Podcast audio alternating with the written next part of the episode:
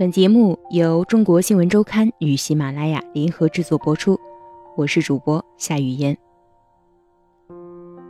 卡尔维诺在《巴黎隐士》里说：“与其说巴黎是真实世界中的一个城市，不如说是通过书本得知的虚幻世界。”他的意思大概是，我们每个人最好亲自去巴黎看一看。在一个夏末秋初的季节，我第一次来到巴黎。塞纳河左岸，阳光柔和，微风温煦。凯旋门两旁的街道上，行道树的叶子被阳光照得，在白天也像星星一样闪闪发亮。河的右岸，络绎不绝的人带着微笑进出圣日耳曼大街第一百七十六号。这个拥有萨特和波伏娃的爱恋、毕加索和加缪的才华的花神咖啡馆里，银色托盘上，热巧克力和咖啡的香气弥漫在空气中。人们说，这是巴黎最好的世界。然而，在抵达巴黎二十四小时后，我决定再也不来这个鬼地方。我亲眼看到的巴黎是拥挤的市区。嘈杂的人群，地铁里难闻的气味和一脸不懂法语就别来这里的傲慢无礼的餐厅服务生，还有无处不在、无孔不入，第二天就偷走我钱包的扒手。第二次抵达巴黎是三年后的冬天，因为转机时间长，不得不在巴黎停留一晚。饭店定在了蒙马特高地附近，趁天色还早。我决定去那里看一看。如果说我对巴黎还有什么好的记忆，那便是蒙马特高地上可以将整个巴黎尽收眼底的圣心教堂。那优雅蜿蜒的小径，复古的面包房、菜市场、画家聚集的小丘广场，以及写满爱情的巴黎爱墙。和人声鼎沸的夏天大不相同，冬天的巴黎安静素雅，街道甚是有些清冷。走着走着，觉得这里倒像是个从未来过的地方。圣心教堂依然洁白至纯，许多人聚集在教堂前面的观景台上，像电影《天使爱美丽》里的女主角一样，在这里。寻找着爱的信号。傍晚来临，大概是下班高峰又地处闹市区的缘故，圣心教堂前很难打到车。天越来越暗，就在一筹莫展的时候，我遇到了查尔斯，一名出租车司机。我们在这个巴黎冬天的傍晚，进行了这样一场对话。别看我是个出租车司机，我可是会看人的哦。你看起来是个善良、有受过良好教育的人，不是讨好你的，因为你向我招手的时候面带微笑。不是所有人都会在这个乱糟糟的十字路口，怀着恨不得赶紧离开的心情，对好不容易才出现的出租车司机微笑的。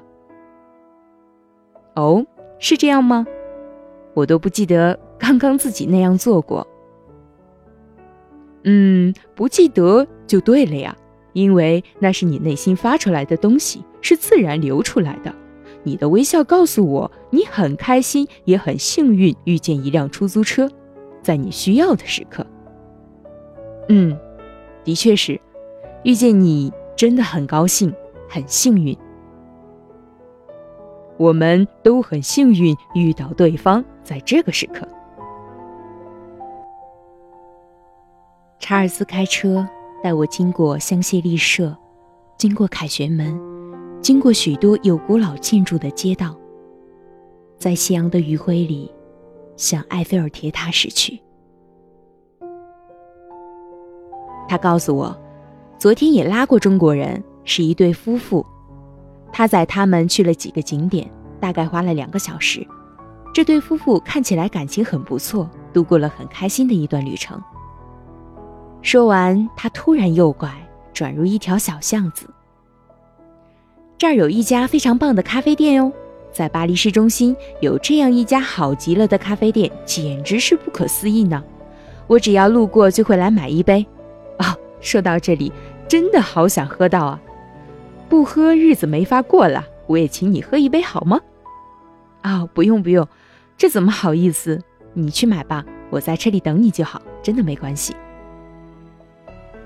我很愿意请亲切的客人喝一杯巴黎的正宗咖啡，不是他们美国佬的咖啡。我讨厌星巴克，他们怎么能喝得下去那种东西？那真不好意思，咖啡钱请加到车费里吧。不要说这么伤感情的话。喝一杯香喷喷的巴黎的咖啡是愉快的事。等等我，马上回来。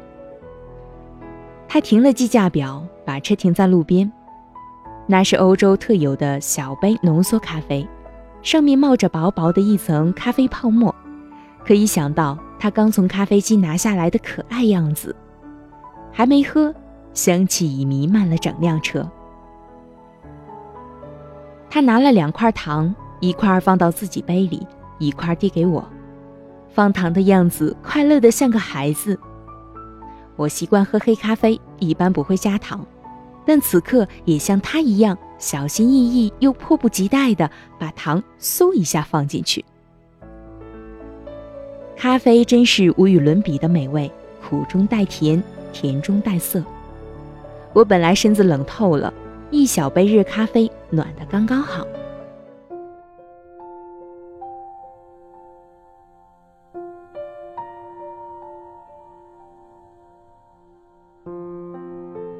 车窗外的巴黎很美，典雅的建筑，精致的窗雕，气势磅礴的广场，有红色小车驶过的摩天轮，还有停泊着的船只，温柔流淌的塞纳河。到了目的地，查尔斯没有收咖啡钱，我坚持要给，他用爷爷的口气，看上去的确是那个年纪。他说。对家人不要这样客气。他还说他会在这儿停一会儿，如果我需要去别的地方，可以找他。谢谢，不过我想我会在这里待久一点。那好，小心随身物品，这个世界很危险，危机四伏，要保护好属于自己的东西。哦，我的意思是，除了随身物品，还有许多不能被夺去的东西。